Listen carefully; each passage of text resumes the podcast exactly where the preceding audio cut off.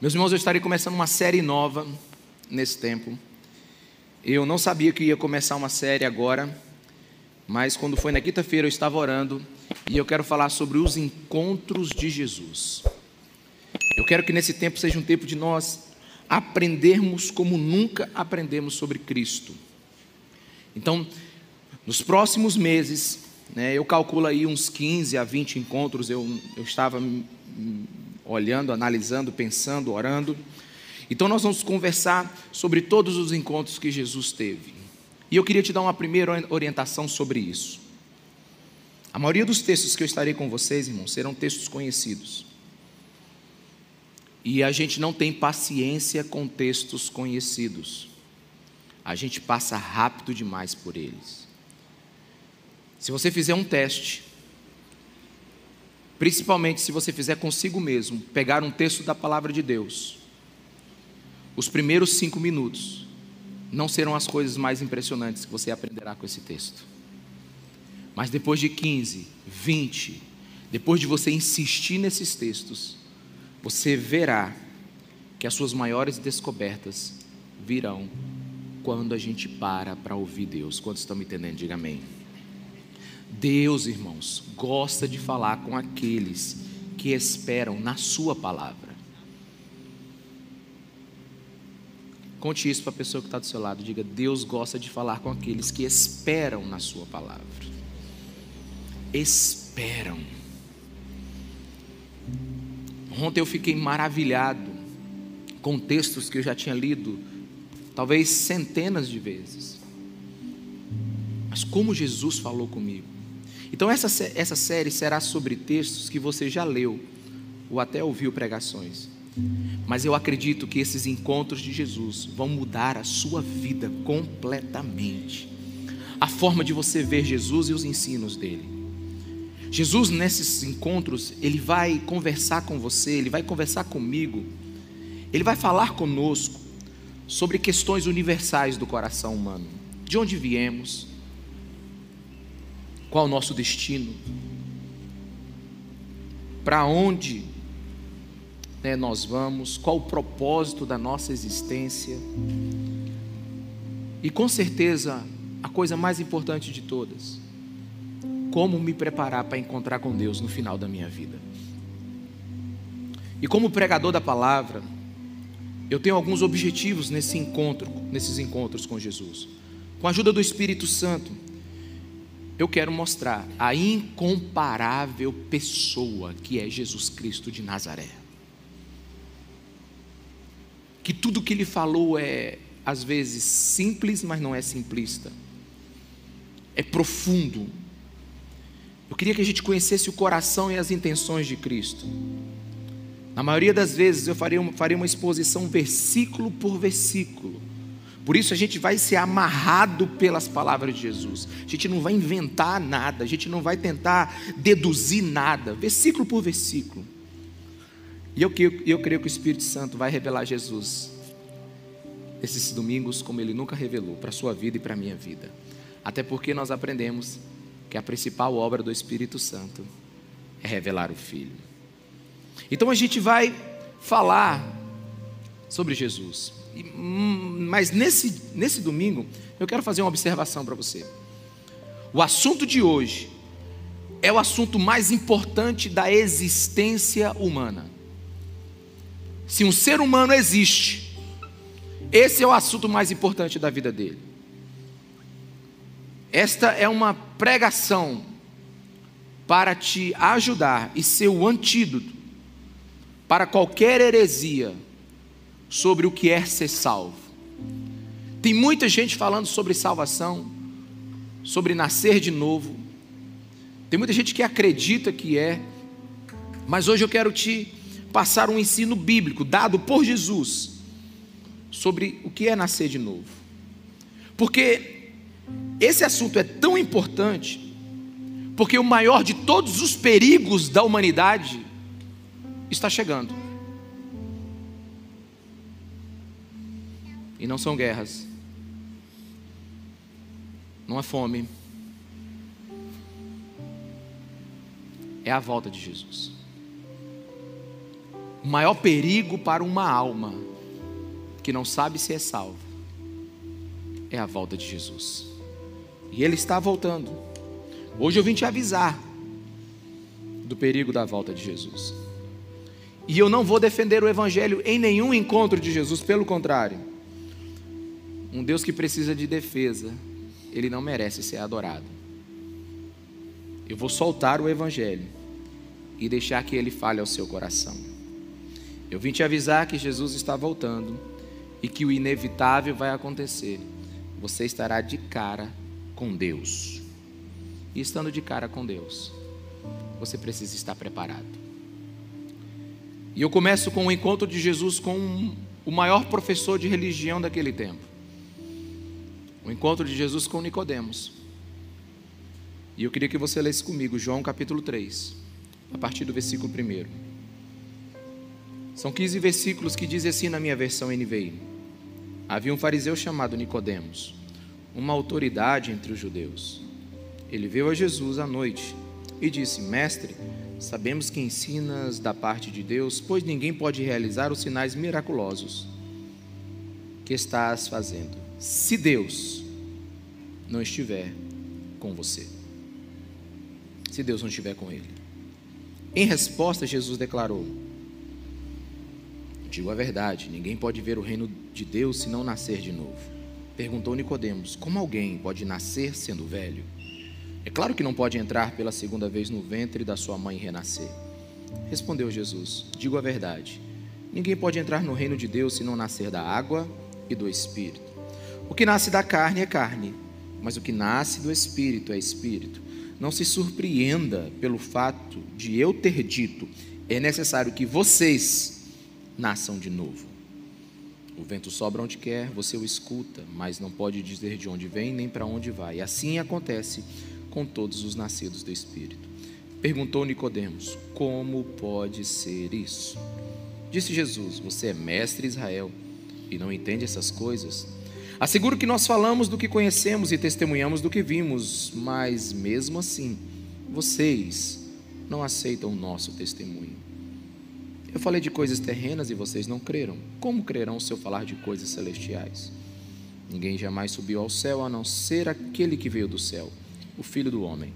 Da mesma forma, como Moisés levantou a, semente, a serpente no deserto, assim também é necessário que o filho do homem seja levantado, para todo o que nele crê tenha a vida eterna.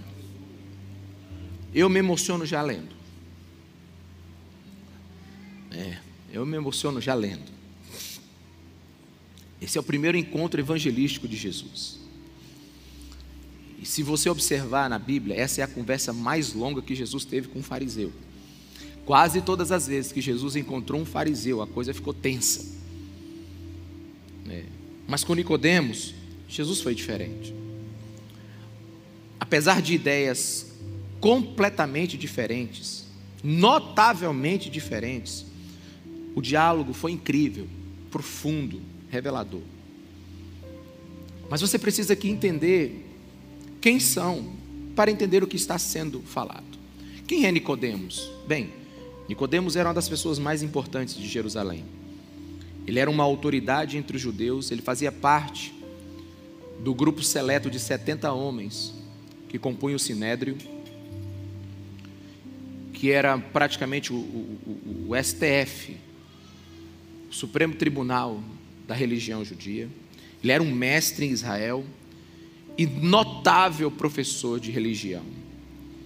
Ele era um fariseu. O fariseu era uma era uma, uma, uma um grupo de pessoas que criam separados no retorno de do Messias para colocar Israel de novo naquilo que eles chamam do reino de Davi.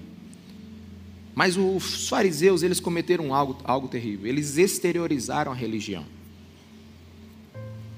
Então, para o fariseu era cumprir muitas obrigações e leis. Nicodemos pertencia à igreja da salvação pelas obras. E Nicodemos ele vai encontrar Jesus. A pergunta que você deveria fazer é: por que, que ele foi encontrar Jesus? Se você ler o capítulo 2, você vai ver que Jesus fez milagres numa festa ele fez uma limpeza, uma purificação do templo, ele fez um chicote, virou as mesas e acabou com todo o mercado que estava tendo dentro do templo. E possivelmente Nicodemos e os outros fariseus viram tudo isso. E aquele jovem de 30 anos, ele afrontou o coração da religião judaica, que era o templo. O templo era o coração da religião. Era lá onde acontecia tudo. E verdadeiramente Nicodemos deve ter ficado perguntando como esse jovem pôde fazer tudo isso e, e, e, e ainda sair ileso. Como é que ele pode ter feito esses milagres? Então Nicodemos vai a Jesus. Não sabemos se é exatamente por isso, mas nós já temos uma boa ideia. E então Jesus conversa com Nicodemos o assunto mais importante da palavra de Deus, que é o novo nascimento. O novo nascimento é a maior esperança da humanidade. Todo conhecimento sobre fé, sobre o que é sagrado, vem a partir do novo nascimento. Com ele poderemos ter tudo, sem ele não teremos nada. Então, o novo nascimento é o assunto de entrada para você conhecer qualquer coisa no reino dos céus. E quem primeiro usou essa expressão foi Jesus. Nenhum outro lugar na Bíblia você vai encontrar declarações tão contundentes sobre esse assunto. E ele está conversando com um homem que conhece todo o Velho Testamento, até de có. Nicodemos estava no topo da erudição de Israel. E então nessa conversa nós aprendemos. Jesus, com Nicodemos no versículo 2, diz assim: Nicodemos diz, diz a Jesus. Ele veio a Jesus e disse: à noite disse: Mestre, sabemos que ensinas da parte de Deus. Mas ninguém pode realizar os sinais miraculosos que estás fazendo se Deus não estiver com ele. Nicodemos chega com respeito, chama Jesus de rabi, chama Jesus de mestre. Sua fala dá a entender que ele está representando o sinédrio, porque ele diz: Nós sabemos. Talvez o Sinédrio tenha mandado eh, Nicodemos conversar com Jesus. Né? E ele diz que realmente tu fazes sinais, ele não nega. Jesus fez milagres. Mas aqui você não pode se enganar. Nicodemos foi atraído pelos milagres. Mas ainda há uma longa caminhada para sabermos se Nicodemos realmente acredita em Jesus. Uma grande discussão dos expositores bíblicos é dizer à noite. Por que, que ele foi à noite? Bem, talvez porque os os fariseus gostavam de conversar na calada da noite. Talvez porque Jesus, depois da purificação do templo, está nas primeiras notícias dos jornais. Um jovem entra no templo, quebra tudo, arrebenta tudo e ninguém sabe onde ele está. É um foragido. Talvez Nicodemos não queria se misturar com ele. Talvez Nicodemos realmente tenha dificuldade de se encontrar com Jesus. Ou talvez porque Nicodemos estava ocupado e Jesus também. Sem dúvida, Nicodemos foi a Jesus à noite, mas a, a melhor de todas as respostas, e é a que eu guardo no meu coração, é que Nicodemos não foi só Jesus à noite, ele foi a Jesus na sua própria noite, na sua própria escuridão, na sua própria incerteza. Nicodemos foi a Jesus porque ele sabia que existia mais naquele carpinteiro de Nazaré do que os olhos poderiam ver. Nicodemos, assim como todos os homens, chegam a Jesus no pior dia da sua vida. Um homem, o pior dia da vida de um homem é o dia anterior que ele conhece Jesus Cristo de Nazaré. Porque a partir daí ele começa então o melhor dia da vida dele. Quando estão me entendendo, diga amém. Nicodemos sabia que existia algo irresistível em Jesus.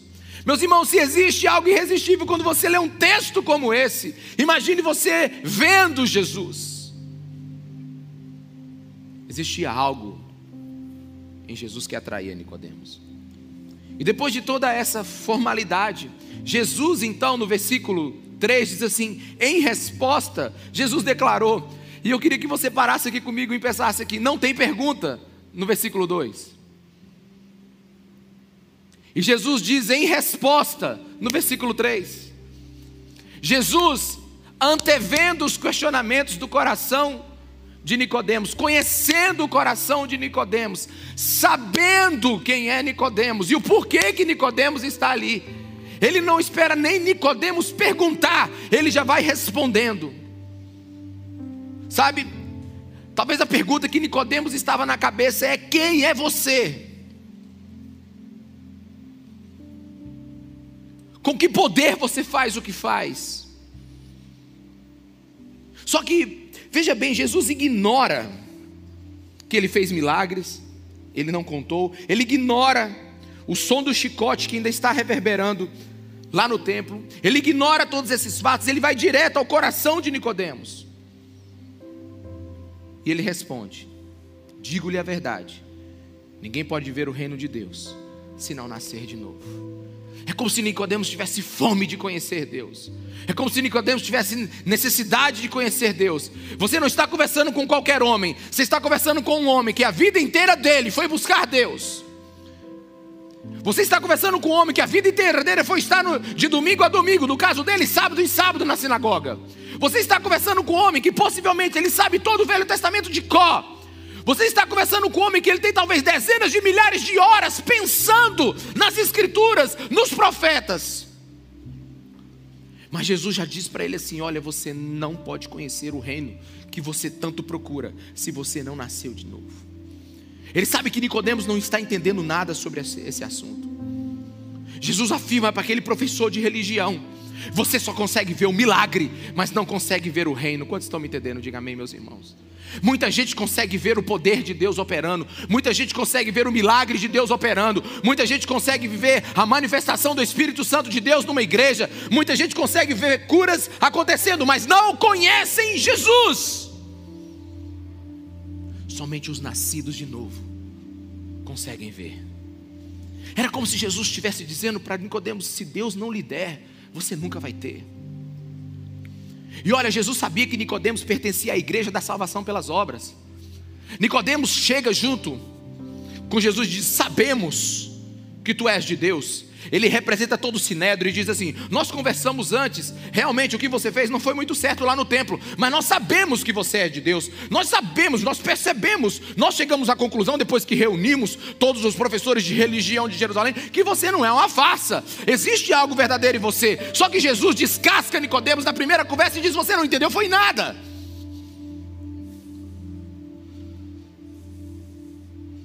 Ninguém verá o reino de Deus pelas obras. Ninguém verá o reino de Deus porque vem à igreja. Ninguém verá o reino de Deus porque participa de alguma coisa religiosa. Quando o assunto é salvação, Nicodemos, não se trabalha por ela, a recebe.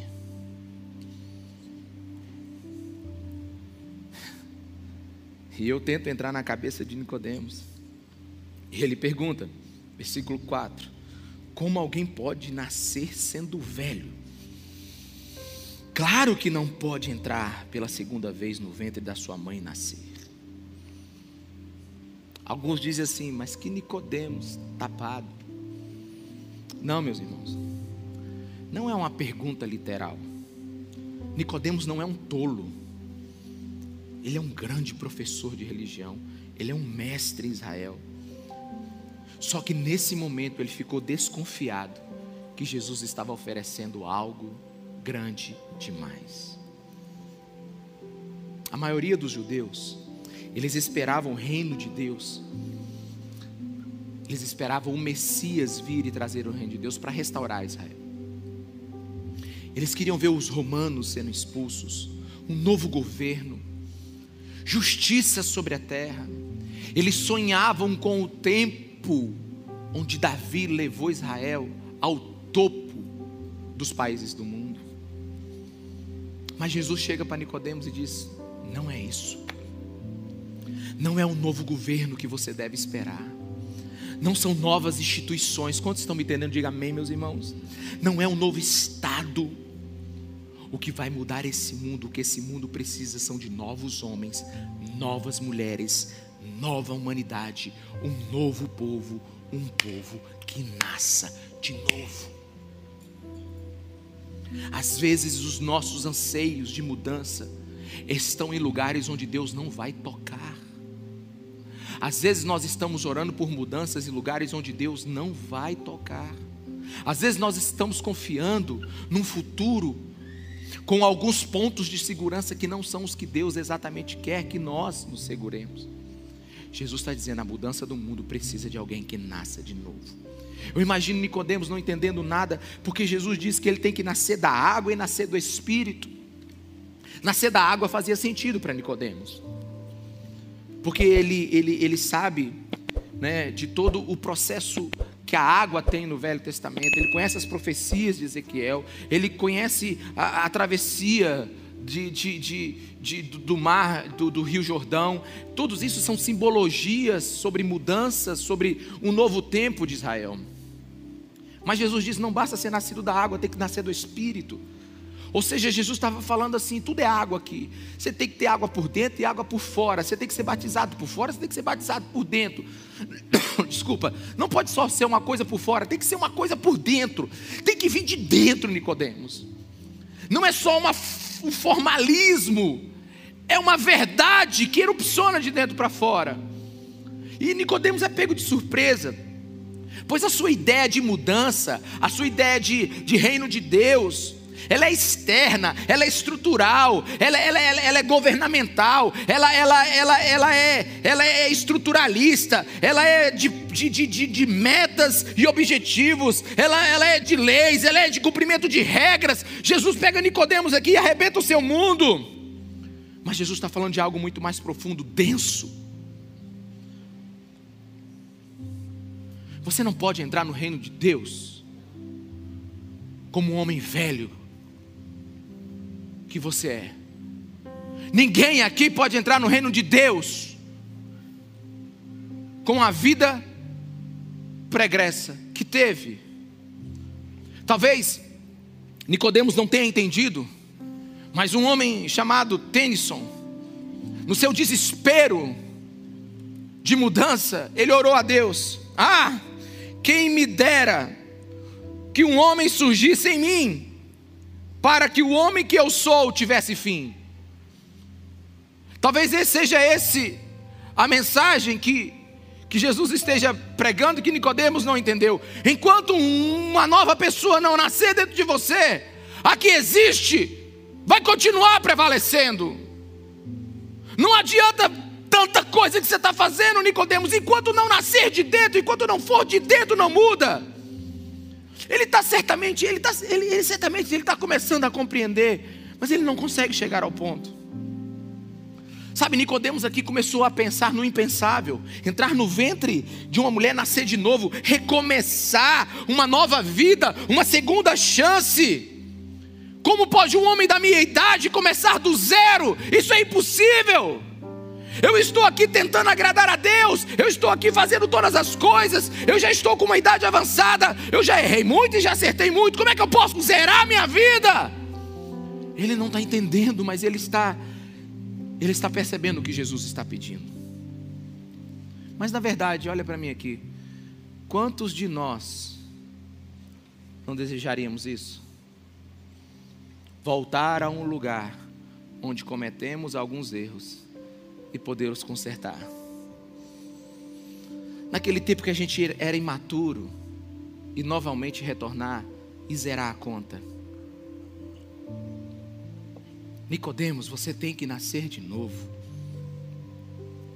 O que Jesus está dizendo para Nicodemos? Entenda, ele é o mestre em Israel. Ele é um professor. Ele está dizendo assim, Nico, você tem que acreditar em mim como uma criança acredita no Pai. Você tem que nascer de novo. Você precisa acreditar em mim. Você precisa ter fé em mim. Uma vez eu falei para minha esposa que eu queria voltar a ter o coração de criança. Sabe por quê? Porque coração de criança acredita em Papai Noel. Monstro do armário. Acredita em coelho da Páscoa. Acredita que pode voar. Eu acreditei que eu, que eu podia voar com três anos, pulei da janela. O que eu quero dizer para você é que coração de criança acredita em milagre. Acredita no sobrenatural. A criança sabe que sem o pai não pode conseguir nada. A criança ela não vive achando que tem mérito para conseguir uma coisa, ela sempre pede para alguém. Para você ser salvo, Jesus está dizendo para Nicodemos, você precisa voltar a ter um coração humilde e simples. Só Deus pode te dar. E você precisa aceitar. Jesus está dizendo para Nicodemos, você tem que nascer de novo, porque Deus não aceita melhorias. Aleluia, meus irmãos. Deus não aceita é, é, é, mudanças superficiais. Ele não aceita mera reforma moral. Ele não aceita você só ler a Bíblia e conhecê-la. Deus não aceita a, a, a, atitudes, somente atitudes religiosas. Não é só você ter interesse em Jesus, como Nicodemos está tendo. Vamos lá à noite conversar com ele. Não, não é isso. Tem que nascer de novo. Algo inédito precisa acontecer na sua vida. É uma completa ruptura de dentro para fora. E, Ricardo, você não acha que isso não é uma mensagem para uma igreja? Você devia estar pregando isso numa praça com evangelismo. Você devia estar pregando isso para uma multidão. Eu digo, não, meus irmãos. Eu nunca tive tanta certeza que a igreja precisa entender sobre nascer de novo. Eu nunca, eu nunca tive tanta certeza que nós precisamos ter uma, uma, uma certeza absoluta que nós estamos em paz diante de Deus e que o novo nascimento entrou em nossas vidas. Sim, a gente precisa acreditar do que Jesus está nos oferecendo. Porque Nicodemos ele está aqui em dúvida. Como é que pode um homem, com tudo o que eu já fiz, precisar ser salvo? Quantos estão me entendendo? Diga amém. E todos os meus méritos como fariseu. Eu sou um dos 70 pessoas mais importantes de Israel. Eu tenho um histórico na escola bíblica dominical. Eu prego na igreja eu não falto ao culto, eu cumpro tudo o que me pede ainda mais. Eu tenho 613 regras que eu cumpro todos os dias. Meu cargo, como é que eu posso abrir mão disso? Todos os conhecimentos que eu tive na academia da religião judaica. Será que eu preciso nascer de novo, Jesus? Eu acho que eu não estou entendendo o que você está falando. Será que tudo isso é lixo? Será que tudo isso não vale nada? Você sabe qual é a resposta de Jesus? Não, não vale não vale. É por isso que se agride a humanidade. É por isso que o Evangelho ele, ele pega os dois polos da humanidade. O Evangelho dá na cara daquele que pensa que é alguma coisa, mas levanta aquele que acha que não é nada. O Evangelho derruba o orgulhoso e diz: nada que você faça te colocará no céu. E aquele que está com a vida arrebentada, destroçada, aquele que não acertou, não sabe nem respirar direito, aquele que se tudo que ele faz der errado, se o pão cair com manteiga, cai para baixo, não dá nada certo na vida dele. Jesus diz: você não precisa de nada, apenas crê em mim e você será salvo. O Evangelho ele espanca dos dois lados, ele espanca o humilhado porque o levanta como nunca e humilha o PHD pensando que ele é alguma coisa. Nicodemos, você não pode nada. É tudo lixo. Larga de orgulho, igreja.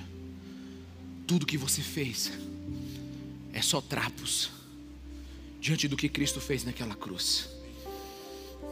Mal sabia Nicodemos que depois de alguns anos, um fariseu mais zeloso do que ele escreveria algo que ficaria marcado para toda a eternidade. Filipenses 3, versículo 4. O apóstolo Paulo dizendo: Embora eu mesmo tivesse razões para ter tal confiança, embora eu tivesse razões para achar que era salvo, que merecia a salvação, se alguém pensa que tem razões para confiar na carne, eu ainda mais circuncidado no oitavo dia de vida, pertencente ao povo de Israel, à tribo de Benjamim, verdadeiro hebreu, quanto à lei fariseu, quanto ao zelo, perseguiçor da igreja, quanto à justiça que há na lei, você pode ler comigo? Irrepreensível. Você acha que Deus deixaria isso aqui escrito se não fosse verdade? Mas, o que para mim era lucro, passei a considerar como perda por causa de Cristo.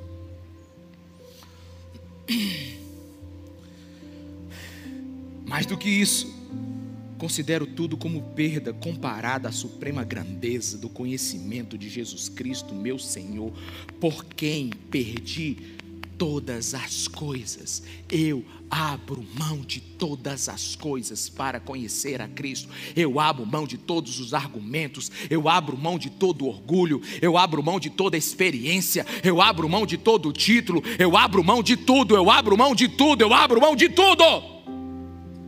Eu as considero como esterco para ganhar a Cristo e ser encontrado nele não tendo a minha própria justiça que procede da lei, mas a quem vem diante a fé em Cristo, a justiça que procede de Deus e se baseia na fé. Sabe o que eu estou vendo aqui? Eu estou vendo Paulo arrancando as suas credenciais, todas, e jogando no chão. Eu estou vendo Paulo aqui lançando todo o seu histórico religioso e jogando no chão. Sabe por quê? Porque nada disso aqui vai me fazer conhecer Deus. A única coisa que me fará conhecer Deus é Jesus Cristo, o Filho de Deus que morreu naquela cruz por mim. Nicodemos está estarrecido com Jesus. Mas em vez de recuar, Jesus é como uma locomotiva com 200 vagões, avança. E atravessa o peito de Nicodemos dizendo: "O que nasce da carne é carne, mas o que nasce do Espírito é Espírito. Não se surpreenda pelo fato de eu ter dito: é necessário que vocês nasçam de novo. Jesus está chegando para Nicodemos. Nicodemos, você sabe o que a religião judaica só gerou nesse tempo até agora? Pecadores.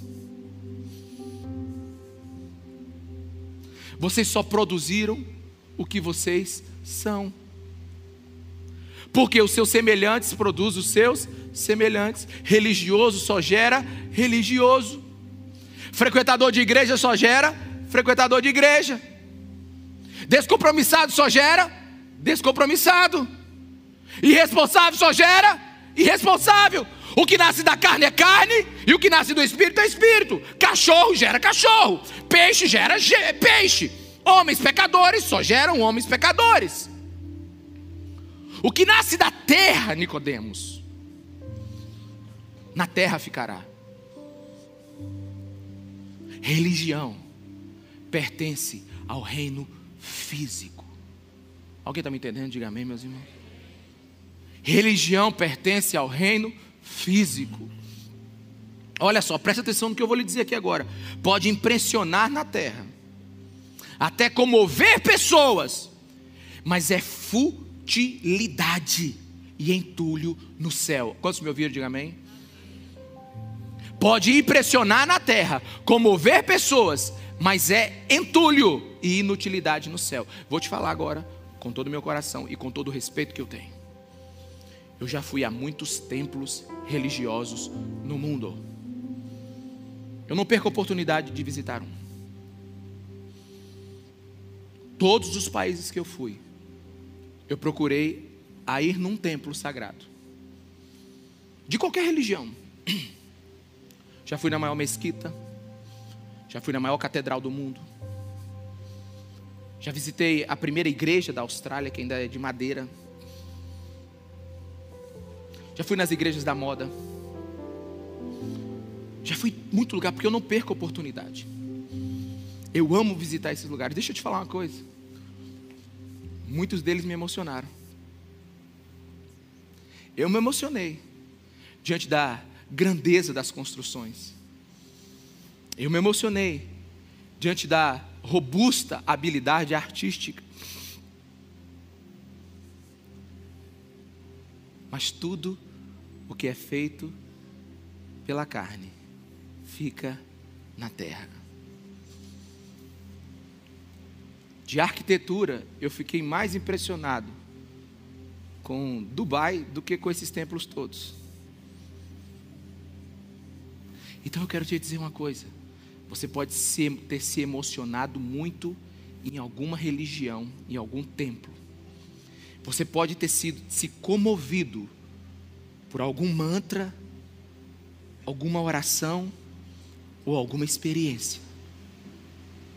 Mas se não veio de Deus, se não veio de Jesus, se não é nascido do Espírito. Aquele momento é entulho e lixo no céu.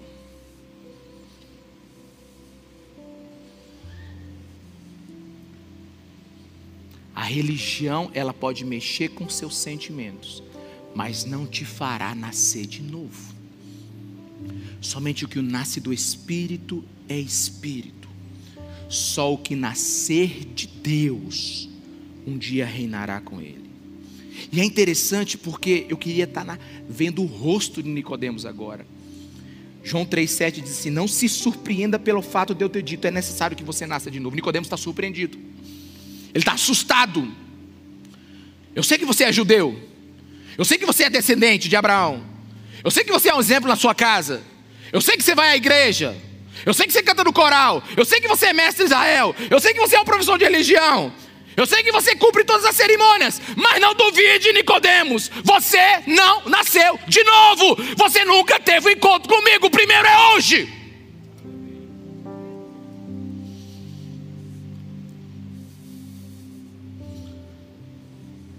Se Deus não lhe der essa bênção, você nunca vai ter. Você só tem um cabeção, Nicodemos, cheio de informação, mas não tem vida ainda no seu coração. Meus irmãos, às vezes a gente tem religião suficiente para ir para a igreja, cantar música, ouvir uma pregação, ainda reclamar do sermão. Às vezes você tem religião para isso, mas não é isso que Jesus está dizendo, não é esse o caso. Jesus está perguntando: você é salvo? Se um buraco abrir sobre os seus pés agora, você será salvo?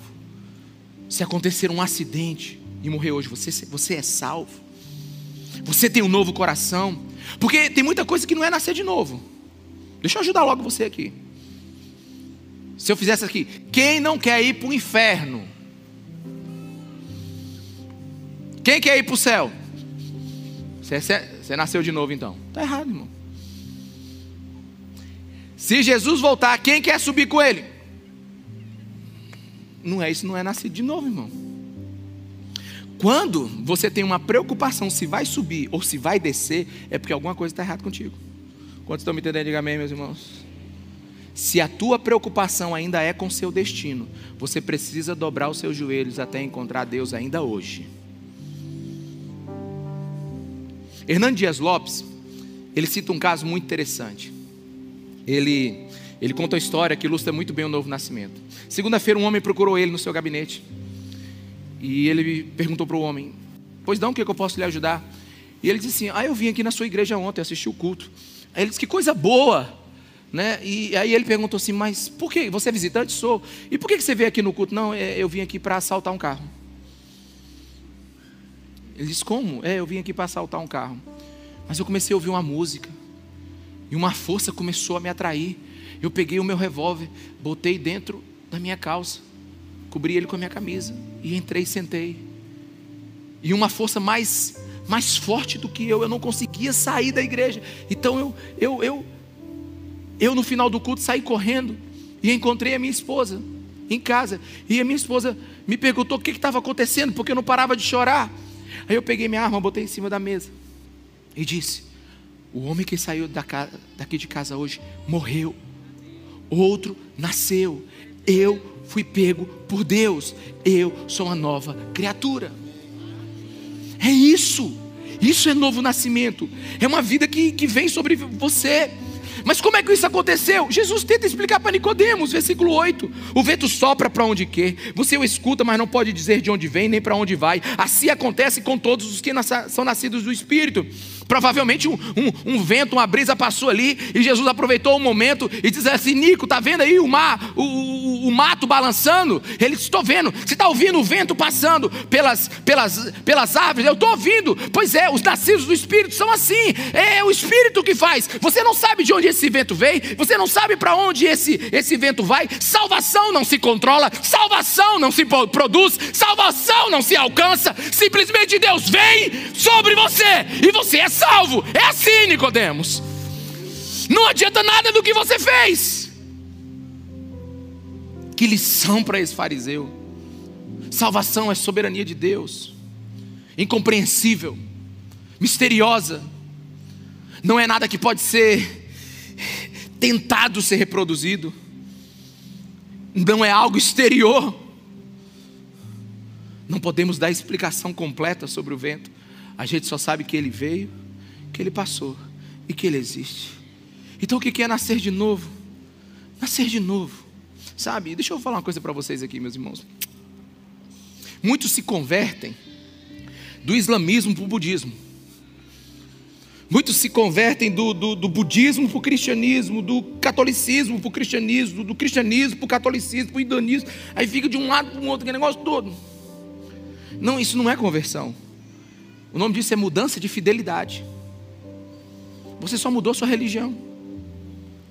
Conversão bíblica é uma mudança transformadora, miraculosa, sobrenatural, interna, que muda o homem interior, dada por Deus através do Espírito Santo.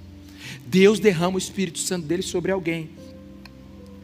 A gente não entende como isso acontece. Aliás, quando uma pessoa vem conversar comigo e diz assim, pastor, eu não sei o que aconteceu lá na igreja, mas é bom demais. Eu digo, foi, foi salvo. Esse aí foi salvo. Porque se explicou demais, não é. Quando o negócio é bem confuso, aí que é. Eu pude, alguns anos atrás, ver a conversão de um rapaz. Família inteira passou anos e anos e anos, mandando ele para todo lugar do mundo, dizendo que é certo, dizendo que é errado. Passou uns dias, bastou uns dias na, na, na, na prisão. Ele teve um. Foi assistir um filme. Ele nasceu de novo. Irmão, já tinha feito de tudo. Já tinha feito de tudo. Aí, uma vez, eu conversando com ele, eu perguntei assim: Mas e aí, como é que foi? Como é que é isso? Ele disse: Não sei. Antes eu não via, agora eu vejo. Antes não entendia, agora eu entendo. Antes resistia, agora eu, eu desejo. Não há como ver, não há como prever, mas não há como não perceber. É como o vento. É como a conversão de Agostinho, ele diz aqui. Agostinho ele diz assim: Quão suave se tornou de repente para mim a privação dos prazeres infrutíferos. 15 anos ele estava com uma amante, 15 anos preso à escravidão sexual, os quais eu tanto temia perder. Tu afastastes esses prazeres de mim, tu és a verdadeira e soberana alegria. Tu afastaste de mim e tomaste teu lugar. Tu que és mais doce do que qualquer prazer, Senhor meu Deus, minha luz, minha riqueza, minha salvação. A graça me levou à santidade. Lutero dizendo: finalmente, pela misericórdia de Deus, meditando dia e noite, dei atenção ao contexto das palavras: o justo viverá pela fé. Eu fui salvo pela cruz. Calvino, Deus, por uma conversão genuína, dominou minha mente e me trouxe uma disposição receptiva ao seu ensino. Fui subitamente inflamado por um desejo intenso de progredir. Deus se tornou minha obsessão. A igreja precisa de um autoexame hoje. Meus irmãos, uma coisa é imitar a fé, a outra é tê-la verdadeiramente. Existe uma grande distância entre encenação e realidade. Existe uma grande distância entre aparência e verdade. O cristão ele é, ele é objeto e efeito da salvação. Ele é objeto porque ele é passivo. Deus vem sobre ele. E nós somos salvos. Não por aquilo que fazemos, mas pela graça soberana de Deus que vem sobre nós.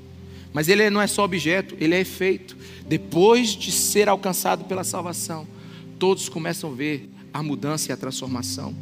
Testemunhamos da presença de Deus em nós, conversamos tanto sobre isso nos últimos domingos, sobre o Espírito Santo. Para o salvo, Jesus não é tema de conversa, Jesus é Senhor e Salvador da vida. Jesus, Ele é maravilhoso, Ele é lindo. E Nicodemos fica perguntando como isto. E aí Jesus diz: Você é mestre Israel e não entende essas coisas. Do versículo 9 em diante, acaba o diálogo. Nicodemos cala a boca, não fala mais nada, não sabe nem o que perguntar. Você é um professor de religião e não entende nada sobre isso. O professor se cala. Então Jesus começa a dar das suas maiores lições. Assegure que nós falamos do que conhecemos e testemunhamos do que vimos. Versículo 11: Mas mesmo assim vocês não aceitam o nosso testemunho. Eu lhes falei das coisas terrenas e vocês não creram. Como crerão se eu lhes falar das coisas celestiais? Ninguém jamais subirá ao céu, a não ser aquele que veio do céu, o Filho do Homem. É como se Jesus tivesse falado: não temos nada mais a conversar. Nicodemos, você precisa crer que eu sou o único capaz. Não tem nenhuma autoridade hoje nos céus e na terra que pode falar como eu.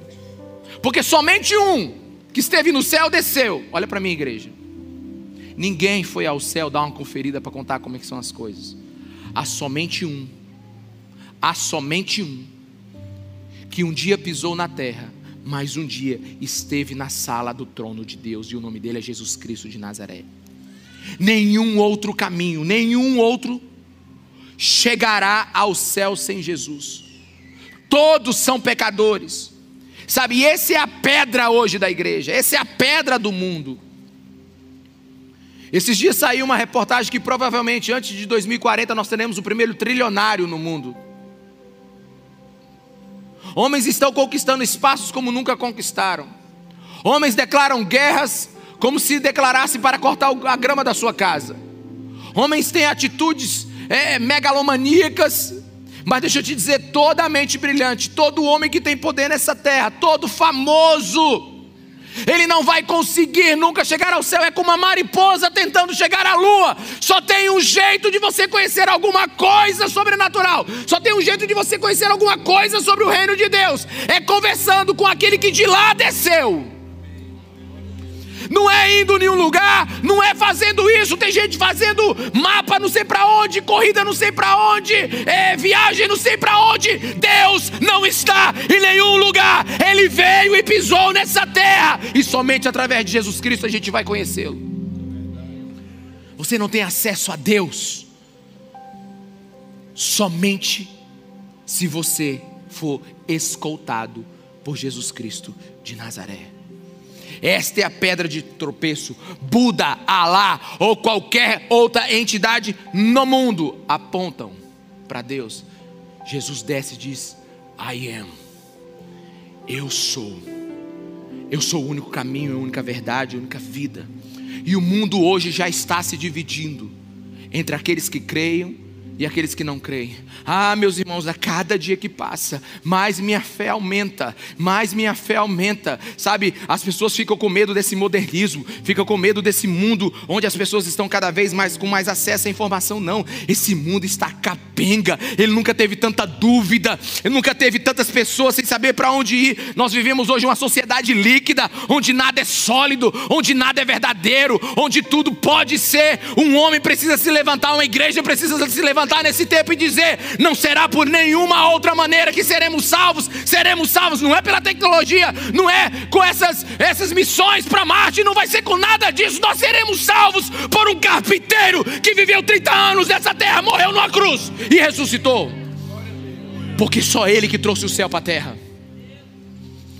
Essa é a loucura desse tempo e a igreja precisa aprender a pregar. Nicodemos está calado aqui. Não sei se ele está olhando para Jesus. Não sei se ele já foi embora. Foi não. Porque Jesus ainda diz mais uma coisa para ele. Olha, versículo 15, 14 e 15. Da mesma forma como Moisés levantou a serpente no deserto, assim também é necessário que o filho do homem seja levantado, porque todo o que nele crer tenha a vida eterna. Ah, Nicodemo sabe isso aqui, é isso que ele sabia. Essa parte dessa conversa ele sabia de cor. Porque está lá em Números capítulo Números 21, a partir do versículo 4. O povo de Israel pecou contra Deus. Deus se enfureceu contra ele. Um monte de serpente começou a matar todo mundo. Então, Deus fala para Moisés: Moisés é o seguinte: quer salvar o povo? Faz uma serpente de bronze. Faz uma serpente de bronze e bota ela aí no alto. Quem olhar para ela vai ser salvo. Aí ele diz: Nicodemos, tu lembra que o teu povo um dia foi salvo por olhar? Quantos estão me entendendo? Diga amém, meu irmão. Você lembra que um dia o seu povo foi salvo só em olhar? Não era matar a serpente. Quantos estão me entendendo? Diga amém. Não, porque tinha umas aqui que ia fazer o ministério de matar a serpente.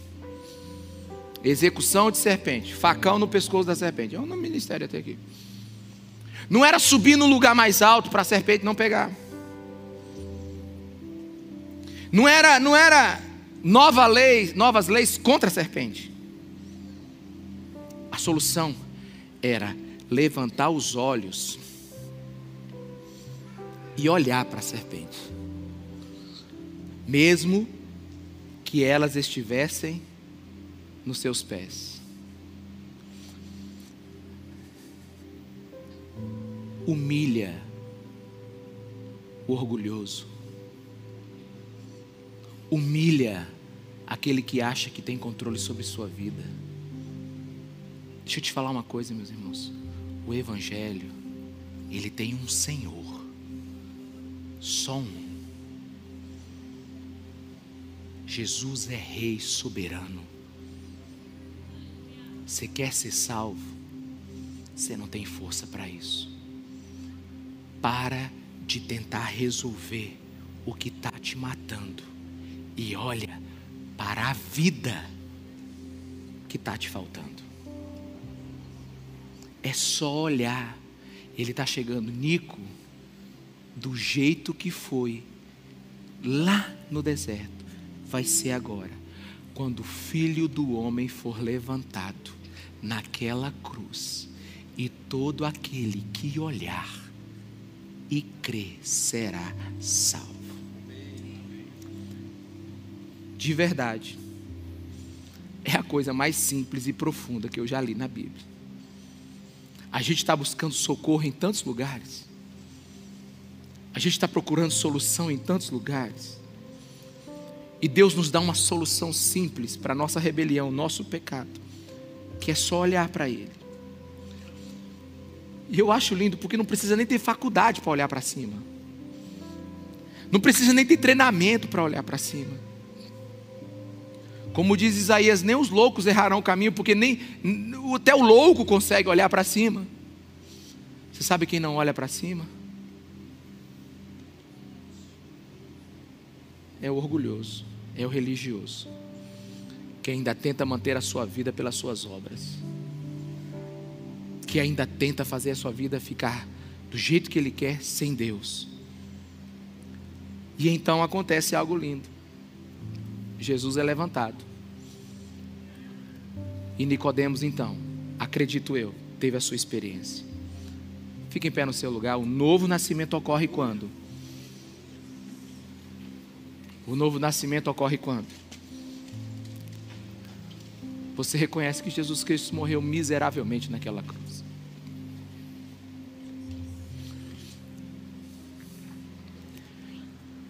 Meus irmãos, pensa comigo aqui. Jesus não descreveu um ritual, um mantra, uma cerimônia Ele nos deu uma cruz, um cordeiro, e pediu para a gente olhar para Ele.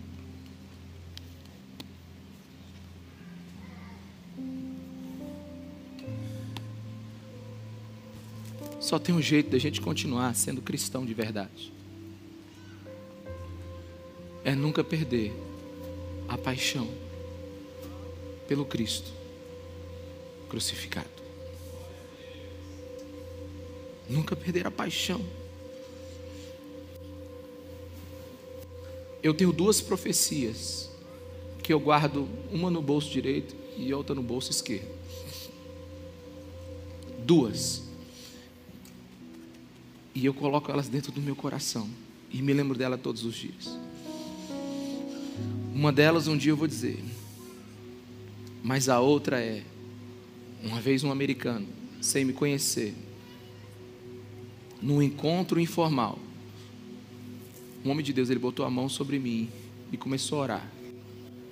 E ele disse assim: Que nunca falte lágrimas nos seus olhos quando você falar Jesus Cristo de Nazaré.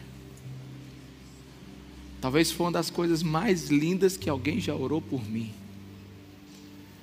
Porque a igreja nesse tempo, ela precisa voltar a ter lágrimas pelo Evangelho. A igreja precisa, nesse tempo, ser cheia do Espírito Santo, para que Cristo seja formado dentro de nós.